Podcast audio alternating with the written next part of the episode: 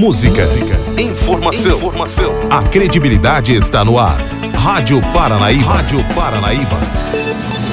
A pessoa bem informada está à frente de seu tempo. Está no ar o Panorama da Notícia.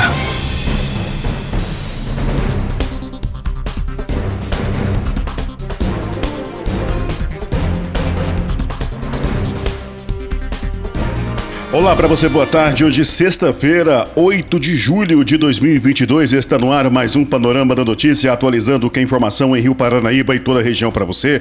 Eu sou Gilberto Martins e a partir de agora eu te faço companhia aqui na sua Rádio Paranaíba. Fique ligado e muito bem informado. Rio Negro e Solimões abrem a programação da Expo Amigos do Bem em Carmo do Paranaíba. Nossa reportagem esteve presente. Você vai conferir toda a cobertura deste grande evento em Carmo do Paranaíba. Você também vai acompanhar as informações de Brasília com Edilene Lopes e Gabriela Speziale e uma reportagem sobre o aumento de casos de Covid em Minas que já é sentido pelas secretarias de saúde de todo o estado. Isso e muito mais a partir de agora no seu Panorama da Notícia.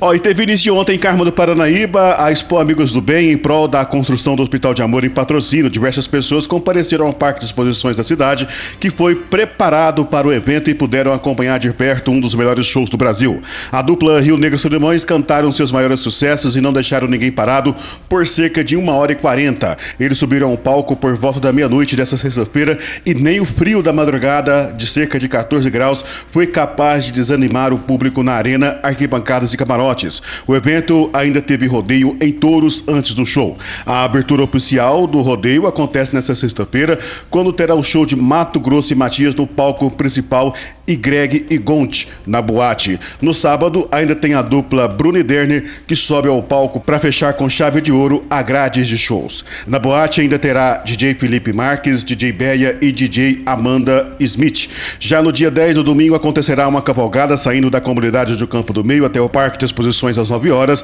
e às 14 horas terá o leilão de gados. De acordo com a organização do evento, a entrada de menores de 16 anos será permitida desde que estejam acompanhados pelos pais ou responsáveis legais. Para isso, é necessário levar consigo um documento de identidade e a autorização com firma reconhecida que foi disponibilizada pela organização. Ó, você pode baixar essa autorização em nosso site paraneibamáximos.com.br. Além disso, não será cobrada a entrada de crianças menores de 10 anos e os pais também deverão apresentar um documento que comprove a idade na entrada do evento. Ainda falando sobre o evento, nossa reportagem conversou com o Rio Negro Solimões e confira a entrevista na íntegra agora. Olha só, estamos em Carro do Paranaíba nesta quinta-feira, abrindo a Expo Amigos do Bem. Ao meu lado está aqui uma dupla que eu sempre tive grande prazer de ouvir. Ouço todos os dias, na verdade, né? Rio Negro Solimões. É um prazer enorme receber vocês em Carro do Paranaíba, para a Rádio Paranaíba também. É uma alegria muito grande entrevistar vocês. Qual que é o sentimento de participar de um evento beneficente para o Hospital de Amor? Prazer estar falando com todos os ouvintes da Rádio Paranaíba. E a gente está feliz de estar aqui nessa festa, que é uma festa beneficente. O objetivo de ajudar as pessoas, de é, construção do Hospital do Amor em patrocínio de Minas, que vai atender a região toda. E a gente fica feliz, através da música, poder estar aqui fazendo festa, cantando com as pessoas e conseguindo ainda ajudar as pessoas que vão precisar de tratamento lá nesse hospital que vai ser construído em patrocínio. Bom demais. Agora, senhor Irmão, são muitos anos de estrada, né? Vocês recentemente gravaram um DVD novo, né? É, nós estamos já, desde quando eu era pequeno, nós estamos tá juntos, rapaz. E faz aqui por essa região aqui, nós já passamos muito, já fizemos né, desde o comecinho. E agora nós estamos com um, um, projeto novo aí que chama A História Continua, é, com participação de, de Gustavo Lima, Henrique Juliano, Jorge Matheus, e nós já estourou de novo, viu, gente? Tá estourado outra vez, igual em 97, 98, 2000, né? Saudade de ex, tá bombando. E como é que chama a outra mesmo? Saudade Atemporal. Saudade Atemporal, é. É, é a que nós lançamos agora com o Henrique Juliano, sexta-feira passada. Já tem mais de 5 milhões de visualizações, tá, tá, bombando aí, o mundo tá explodiu de novo. É, isso aí. O Rio Negro Solimões é foguete de três tiros. Se eu tiver a oportunidade, eu quero agradecer vocês e parabenizar também pela música Tomal com Gustavo ah, Lima, que com certeza estourou novamente, né? Vida de cão, né? É, vida, é, vida de cão, isso mesmo. Tomal vai sair com o Henrique Juliano. Mesmo? É, vai sair com o Henrique Juliano. Oh, eu vou, eu vou aguardar, hein? A vida de cão com Gustavo Lima estourou também. Agora, Tomal, é, em breve aí, lançamento com o Henrique Luciano, a gente tá jogando ela pra galera, pras rádios, pras, pras mídias digital. Bacana, gente. Então, muito obrigado a vocês pela participação conosco. Bom show para vocês. A Rádio Paranaíba agradece vocês novamente. E bora-se embora, porque a festa está só começando. A Rádio Paranaíba, Máximos FM, acompanha todo o evento e traz toda a cobertura completa para você em nossas redes sociais e em nosso site. Ajude a construir o Hospital de Amor em patrocínio. Ainda falando sobre o Hospital de Amor de patrocínio, acontece amanhã em Rio Paranaíba o lançamento da décima campanha Direito de Viver na Cidade, com o apoio da Rádio Paranaíba, Paranaíba Agora e também do Grupo Amigos do Bem. O evento de lançamento será a partir das 10 horas em frente ao Sindicato Rural de Rio Paranaíba. E a Rádio Paranaíba, como sempre, estará presente trazendo toda a cobertura para você que acompanha a nossa programação. Ó, você pode doar, viu? Você pode fazer a sua doação pelos telefones aqui, ó, 3855 1237, 3855 2170 ou mesmo pelo 99665 6073, que é o telefone do Nilton, viu? Ou também pelas conta corrente 16.211, dígito 6, agência 3358, Banco do Brasil. Ou também pelo Pix, que é a chave aí, ó, do CNPJ 22 230 767 0001-40, viu? Então, amanhã você confere a partir das 10 horas da manhã, em frente ao Sindicato Rural de Rio Paranaíba, o lançamento da décima campanha Direito de Viver em Rio Paranaíba, em prol da construção do Hospital de Amor em patrocínio. Fique ligado e muito bem informado.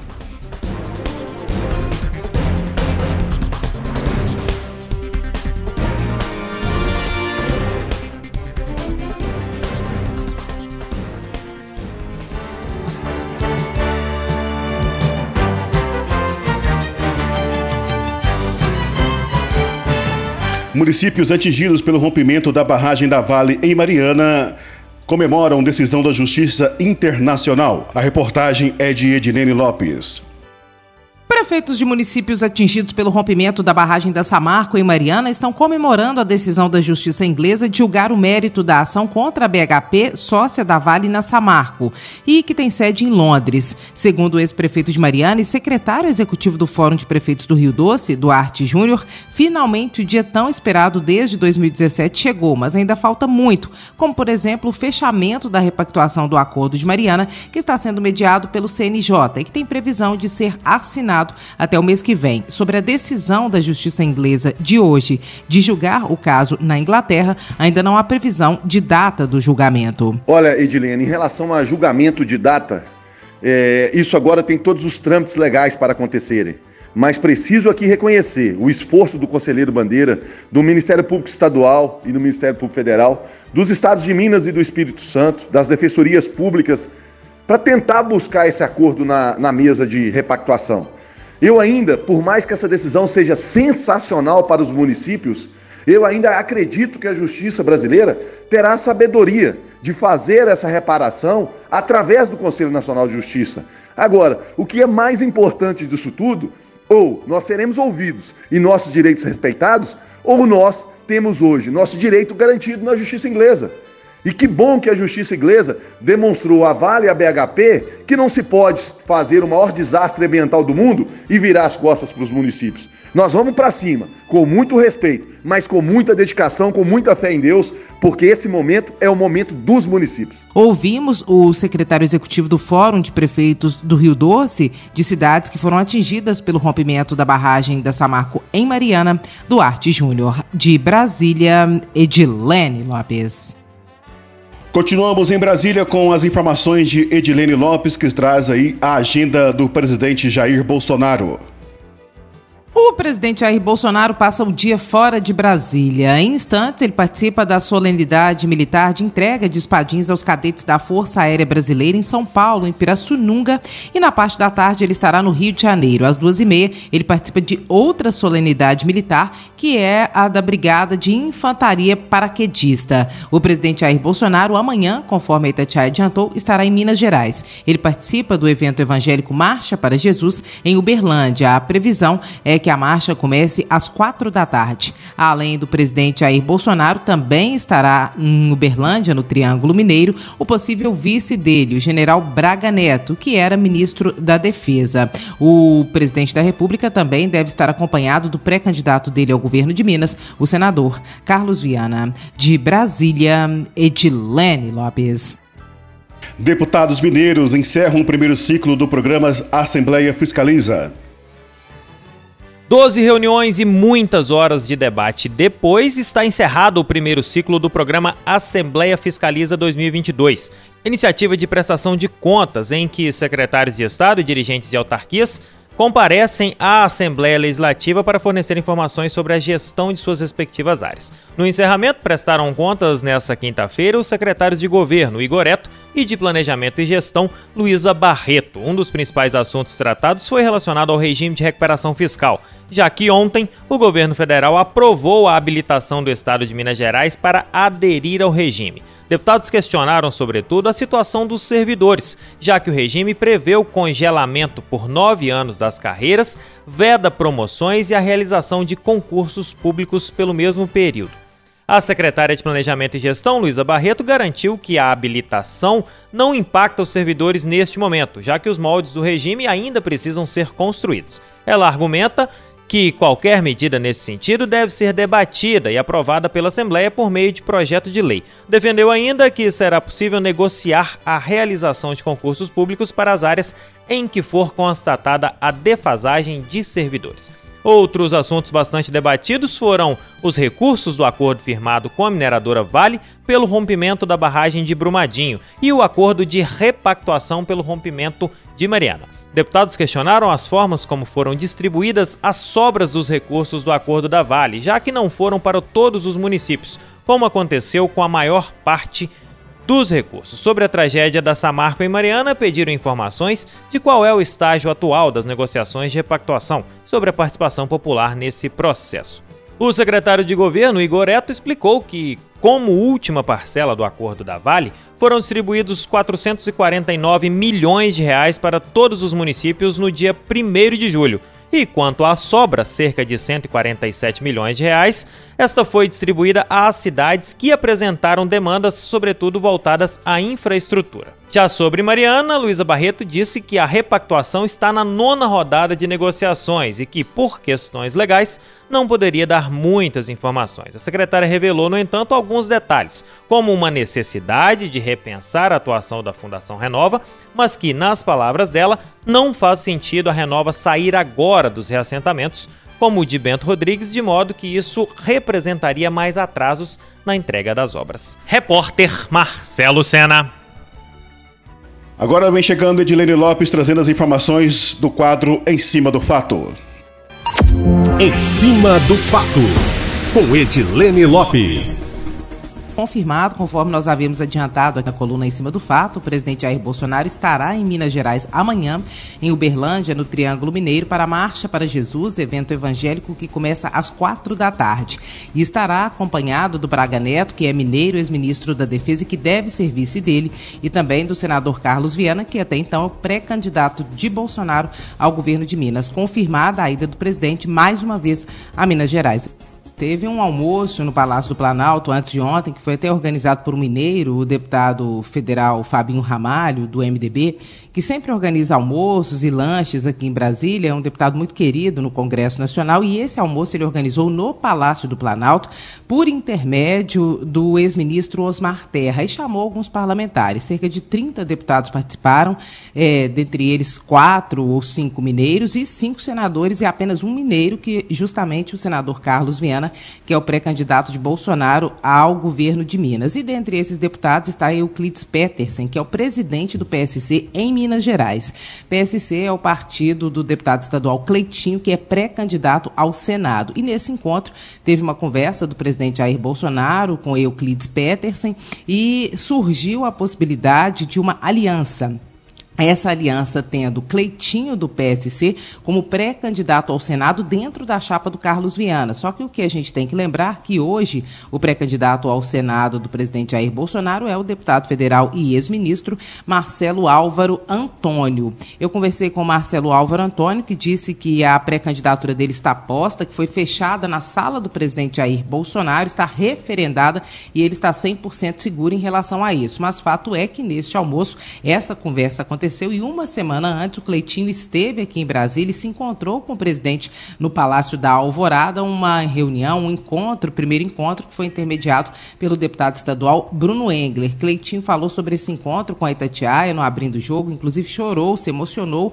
ao falar do encontro com o presidente, disse que vai votar no presidente Jair Bolsonaro e que se pudesse ter o apoio dele, o apoio seria bem-vindo, só que quem vai resolver se essa aliança vai se formar ou não é Euclides Petersen, que é o presidente do PSC em Minas, e o vice-presidente, que é o deputado estadual Noraldino Júnior. A fala, o posicionamento inicial dos dirigentes partidários antes desse encontro com o presidente Jair Bolsonaro era que o PSC teria Cleitinho como candidato ao Senado, mas que não faria nenhuma aliança, nenhuma coligação com outro partido. Se isso vai mudar ou não, nós veremos nos próximos dias. Mas fato é que teve uma reunião e essa conversa foi, é, ela aconteceu entre o PSC e o presidente Jair Bolsonaro. Agora, Marcelo Álvaro Antônio até então é o pré-candidato do presidente ao Senado, mas tudo pode mudar em pouco tempo. Vamos ver se muda mesmo ou se prevalece o cenário atual. Da Itatiaia, em Brasília, Edilene Lopes.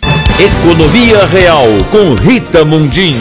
Os fatos do mercado financeiro. Olha, uh, o mercado hoje tenta manter a pegada dos dois últimos dias.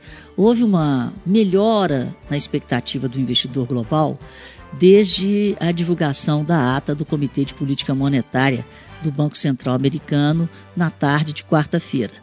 Então, nós tivemos na quarta-feira um vira-vira, tivemos uma quinta-feira mais positiva, com menor aversão ao risco, mas com uma correção técnica. Quando as coisas caem demais, os investidores buscam as pichinchas. E nessa sexta-feira, a gente vê que o mercado tenta manter o bom humor, mas de forma muito modesta. O que, que eu quero dizer com isso? Lá na Ásia, as bolsas subiram acompanhando o bom humor de ontem das bolsas americanas, das bolsas europeias, mas as altas estão cada vez mais tímidas. Então, em, em tudo menos de 1% e a maioria menos de 0,5%.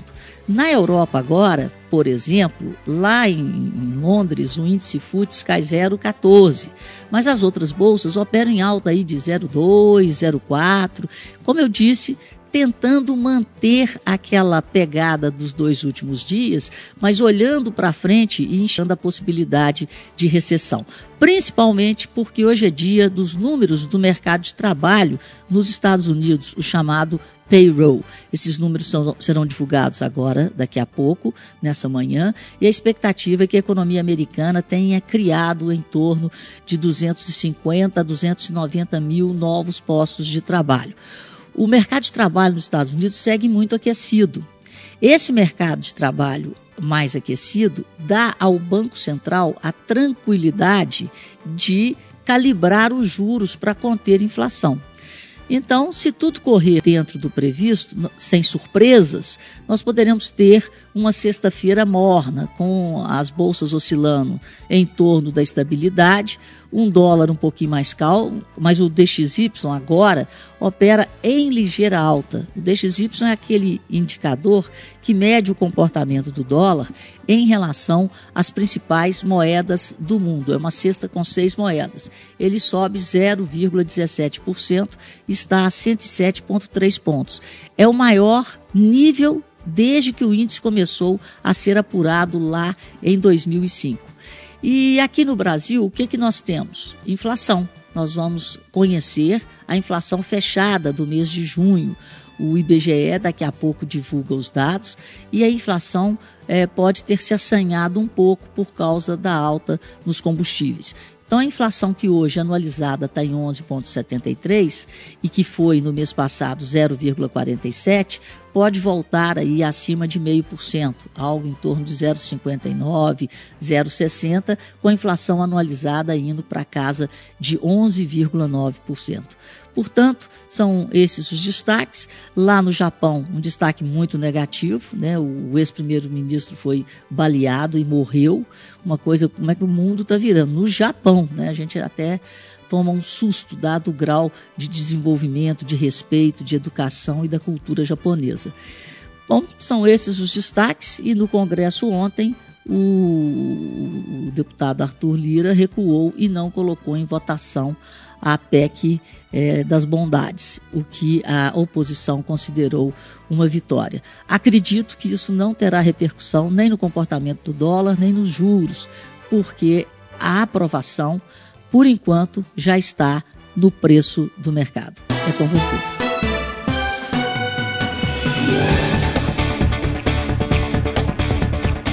Produtores de derivados do leite também sofre com a alta do produto.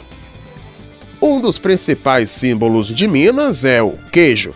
E o revendedor, não só do queijo, mas de todos os derivados do leite, está passando muita dificuldade, pois o preço do leite não para de subir. E mais do que para o consumidor final, é para o revendedor de derivados que precisa do leite para produzir vários produtos, o preço tá pela hora da morte. No Mercado Central, principal ponto de venda de queijos e derivados do leite aqui na capital, os vendedores estão com dificuldade para vender o famoso queijo do mercado. Marcelo Santana, proprietário da biscoiteria do mercado, diz que os fornecedores muitas vezes nem estão conseguindo entregar vários produtos. A alta da matéria-prima, né? Os fornecedores também estão tendo dificuldades de conseguir manter os preços e com isso repassam e a gente também tem que repassar para o cliente. Tem ficado mais difícil então encontrar algumas coisas? Sim, já está faltando alguns produtos, já diminuíram um pouco a produção, entendeu? Alguns fornecedores estão esperando para ver se abaixa um pouco, então está atrapalhando bastante. Clientes têm reclamado? Eles reclamam bastante, né? Mas como eles também estão atualizados com o momento que a gente está passando, acaba compreendendo. Adriele Carolina, da Central do Queijo, diz que desde o frio que fez na capital, ficou muito caro e difícil vender. Quando começou essa onda de frio maior, os produtos vêm subindo de uma maneira indescritível. Os consumidores têm reclamado muito quando chega aqui para comprar, ver o preço do queijo, do doce de leite? Sim, os consumidores eles reclamam muito do preço porque tá muito alto. Todo dia eles falam tá muito caro, não tá tendo como comprar queijo, tá ficando difícil. Claro que a gente sabe que é difícil também para o fornecedor, mas chegar o produto final também para a gente tá ficando mais difícil. E aí vocês têm procurado fazer alguma coisa para tentar driblar esse preço alto? É, a gente está fracionando mais os queijos, tentando vender mais picados, né? Diminuindo a margem de lucratividade, apesar de que é difícil, que a gente também tem os nossos gastos, mas a gente está tentando o melhor para o nosso cliente. O Luiz Gustavo, do Empório Herança Mineira, fala sobre os valores para produzir queijo com o preço que o leite está. Você vai no supermercado, um leite caixinha está custando R$ reais. Um quilo de queijo, por exemplo, gasta 10 litros, né? Então, para você fazer um queijo hoje de um quilo e meio, você gasta 15 litros de leite. Aí você imagina, né? Então, assim, o preço do leite aumentou, o queijo aumentou, todos os derivados, né? E isso realmente diminuiu muito as vendas, né? Antigamente vendia dobro de queijo. Então realmente caiu bastante. E aí você tem tentado fazer alguma coisa para se esquivar disso? Promoção não tem nem jeito de fazer, né? Por como praticamente dobrou o preço de tudo, é impossível fazer uma promoção. O que a gente está é, fazendo agora é fracionando um pouco mais, né? Antigamente vendia queijo inteiro ou metade, agora a gente está vendendo um quarto de queijo, realmente por conta dessas coisas. Porque tá difícil para todo mundo. Tudo subiu e o salário da gente não, não, não aumentou, né? ah, basicamente é isso. Você lembra exatamente quando é que realmente de fato começou a ficar muito mais caro os derivados do leite? Subiu absurdamente, que veio aumentando absurdamente foi esse ano, né? Esse ano subiu demais. Repórter Edilson Costa. Votação da PEC Kamikaze é adiada para a próxima terça-feira. Quem traz as informações direto de Brasília é Gabriela Speziale. Apesar da pressão do governo que tinha pressa para votar e aprovar a PEC dos benefícios. A estratégia da oposição de protelar a análise da matéria deu certo. Por falta de quórum suficiente, a votação da PEC dos benefícios no plenário da Câmara foi adiada para a próxima terça-feira. A proposta foi aprovada na comissão especial por 36 votos a 1 e há a expectativa de que o texto seja aprovado também no plenário, já que os próprios parlamentares de partidos contrários ao governo disseram que vão votar a favor do texto. Mas eles defendem, ao mesmo tempo, mais tempo para debater a matéria. Apesar da pressa dos aliados do Palácio do Planalto, que chegaram a realizar uma sessão de apenas um minuto e às seis e meia da manhã no plenário, o que é totalmente atípico para contar como prazo regimental. Os governistas pisaram no freio quando perceberam que, com a presença de apenas 427 dos 513 deputados na sessão, havia o risco de perder a votação. Isso porque, por se tratar de proposta de emenda à Constituição, são necessários 308 votos favoráveis em dois turnos para que o texto seja aprovado. Diante desse cenário, o presidente da Câmara, deputado Arthur Lira, do PP de Alagoas, decidiu adiar a votação para terça-feira. Adiou a votação da PEC dos benefícios e também da PEC que regulamenta o piso da enfermagem. Lira disse que preferiu não arriscar. Não vou arriscar nem essa PEC, nem a próxima PEC com este quórum. A PEC dos benefícios cria um voucher caminhoneiro no valor de mil reais, dobra o Vale Gás, aumenta o Bolsa Família para seiscentos reais e institui ajuda para os taxistas, sem definir o valor do benefício. Se aprovadas, as propostas vão valer até o fim desse ano e, para isso, será decretado o estado de emergência até o dia 31 de dezembro. A oposição classifica a medida de populista e eleitoreira, uma vez que se trata de ano eleitoral e o presidente Jair Bolsonaro concorre à reeleição. Apesar, ao mesmo tempo, dos parlamentares da oposição dizerem que vão votar a favor do texto. Já os governistas argumentam que esta é uma ajuda aos mais pobres em meio à crise provocada pela alta dos preços. Da Rádio Itatiaia em Brasília para a rede Itasat, repórter Gabriela Speziale. Caminhoneiros reclamam da alta do preço do diesel, enquanto que o preço da gasolina diminui com a redução do ICMS. Quem traz os detalhes é Camila Campos.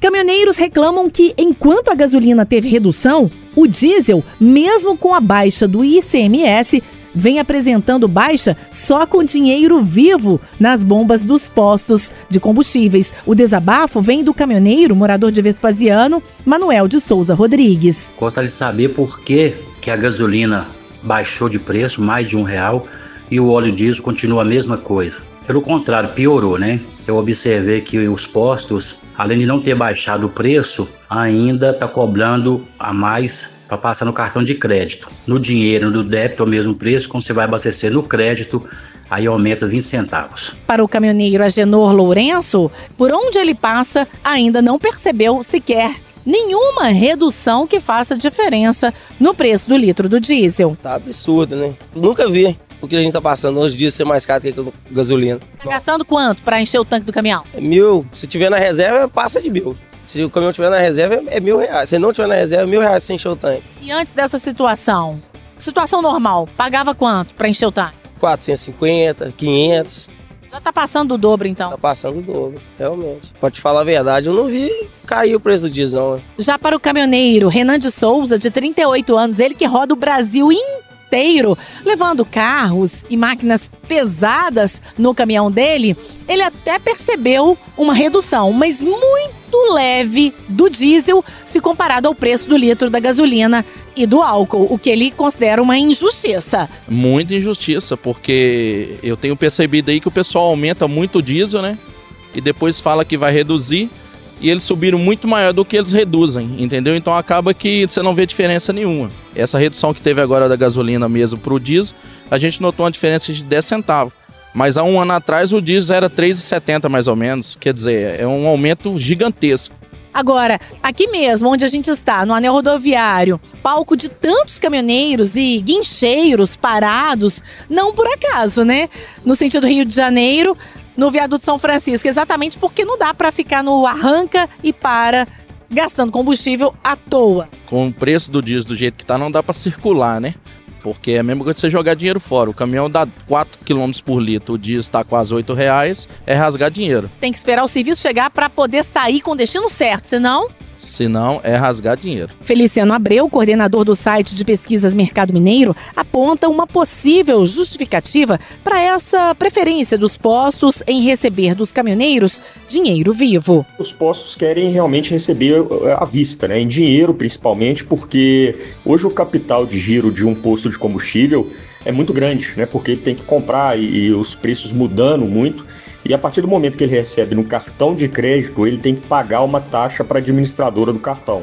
O representante do site Mercado Mineiro agora explica o porquê da situação estar melhor ou menos pior em relação aos preços do álcool e da gasolina. Deu uma aliviada para quem tem carro, a gasolina e o etanol. O etanol porque está na safra e a gasolina porque realmente a redução tem chegado aí em virtude da redução dos impostos. E deu realmente uma aliviada mesmo para quem depende do álcool e do etanol. Ao rodar por vários postos de gasolina em Belo Horizonte, nos deparamos com alguns, como em um posto ao longo da Avenida Antônio Carlos, no bairro Cachoeirinha, que deu até fila para que os motoristas consigam abastecer com o preço da gasolina R$ 5,88. Paulo Roberto dos Santos, militar reformado, está nessa fila. É, agora a gente se sente um pouco mais aliviado, né? Com o preço abaixando um pouco aí. Então isso aí já ajuda bem a gente no dia a dia, né? Estava acostumado a abastecer aqui, pelo que eu consegui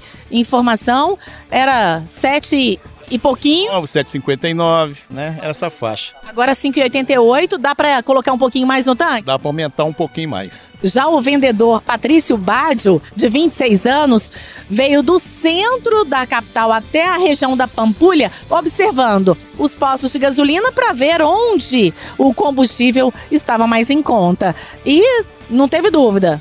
Nesse valor, parou aqui mesmo, 5,80. É, realmente aqui tá mais barato. Os outros postos tá um pouquinho mais caro.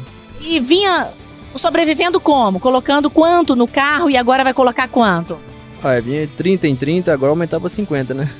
Já dá pra encher o tanque quase pelo dobro. Isso mesmo. E para você que está de olho em bons preços, atenção, no site da Itatiaia tem uma matéria com o levantamento dos preços dos postos de combustíveis em Belo Horizonte. Repórter Camila Campos. Aumento dos casos de Covid-19 em Minas já é sentido no interior. O aumento de casos esperado pelo governo do estado para estas duas primeiras semanas de julho já é sentido de perto do interior, assim como na capital. A afirmação é dada por Magali Brito, assistente técnica do Conselho de Secretarias Municipais de Saúde de Minas Gerais. Está tendo um, um, crescente aumento de número de casos de Covid em, é, em todo o estado. O Conselho de Secretarias Municipais de Saúde vem junto à SES monitorando esse aumento. E o que a gente observa, né, apesar desse aumento de casos, o, percentual de internação está em torno de 18%, é, nos deixa é, mais tranquilos, visto que a gente vê que a vacinação ela contribui para que esses casos que apareçam não levam então a ocorrências mais graves da doença, é, levando as pessoas a se internarem. É, o COSENS vem junto com a SES monitorando isso, principalmente a questão dos leitos de UTI é, nas regiões. Se tiver qualquer problema de aumento, a gente, logicamente, vai ter que ter alguma estratégia para dar todo o apoio a esses municípios para que possa então atender em tempo hábil aos pacientes que necessitam então daquele atendimento prioritário. caso aumentem ainda mais os números de internados por Covid, as secretarias municipais estão preparadas para esse pico esperado para essa primeira quinzena de julho? As secretarias municipais de saúde estão preparadas sim, visto que a gente já passou por um problema muito sério naquele momento que a gente teve um grande pico, principalmente, né, em 2021, agora no início de 2022. Então, as equipes hoje são bem treinadas. Então, a gestão hoje, ela em tempo, quando necessário, aciona a Secretaria de Estado, né, aciona o COSENS e então tem uma resposta mais rápida à solicitação, às demandas e as estratégias utilizadas anteriormente serão utilizadas, se necessário, neste momento. Não é um grande pico assim que possa ser tão preocupante igual foi anteriormente quando começou a pandemia de Covid é, em nosso estado e de maneira geral no cenário brasileiro né, e, na, e no cenário internacional. E a procura por testes aumentou? Eles estão dentro da nossa expectativa, né? A FUNED, ela está preparada para atender toda a demanda, tem a estratégia de descentralização desses testes, né, pela rede colaborativa, então tem é, laboratórios que foram contratualizados pela FUNED para atender é, nas outras regiões, facilitando assim o acesso e também a resposta mais rápida a esse diagnóstico. O desafio hoje das secretarias municipais de saúde é a questão da sensibilização junto aos usuários, principalmente a população acima de 40 anos, para fazer a vacinação de reforço. É muito baixa essa procura. Então, as secretarias elas estão com várias estratégias, né? inclusive alguns abrindo finais de semana, utilizando o shopping, para ver se conseguem né, atingir a maior cobertura possível dessa dose de reforço para combater, então, o Covid. Repórter Camila Campos. A cada quatro horas, três pessoas desaparecem em Minas.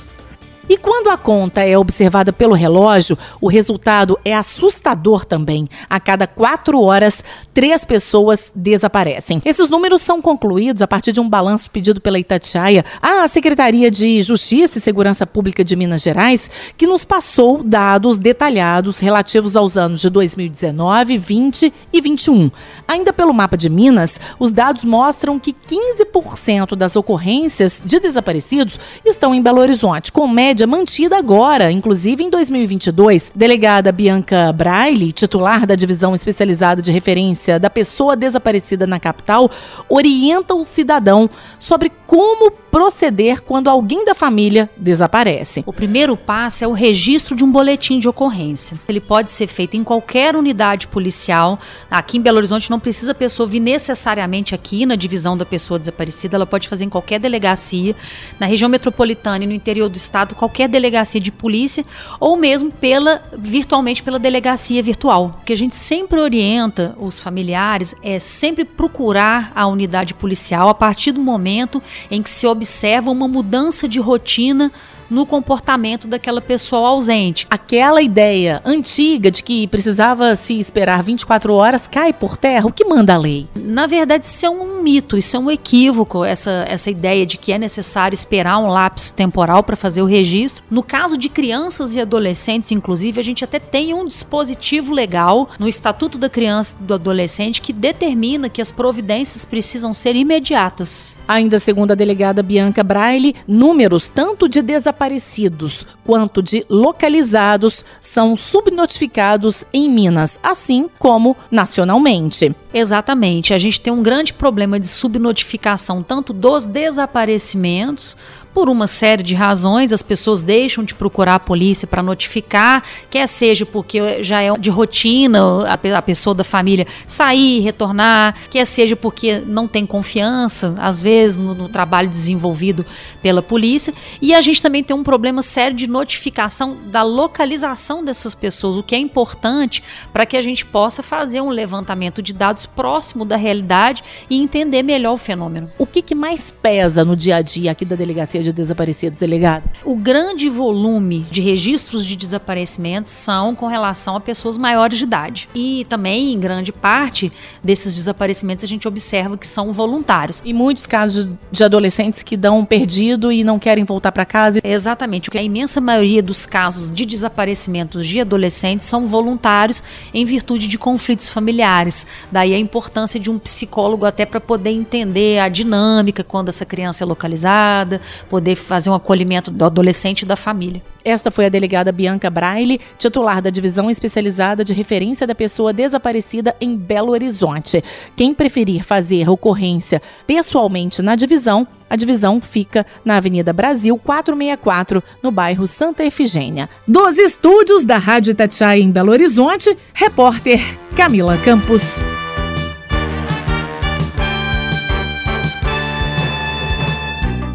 Ó, oh, por aqui não tenho mais tempo, eu volto a qualquer momento na programação da Rádio Paranaíba, trazendo a cobertura completa da Expo Amigos do Bem em Carmo do Paranaíba ou em nosso site paranaibamáximos.com.br. A você que teve ligado conosco durante toda essa semana, nosso muito obrigado. Nós voltamos domingo com o programa Domingo Sertanejo aqui na sua Paranaíba, viu? Fique ligado e muito bem informado, Rádio Paranaíba há 66 anos te fazendo companhia e trazendo informação de qualidade para você. Uma ótima tarde, bom descanso e até segunda-feira.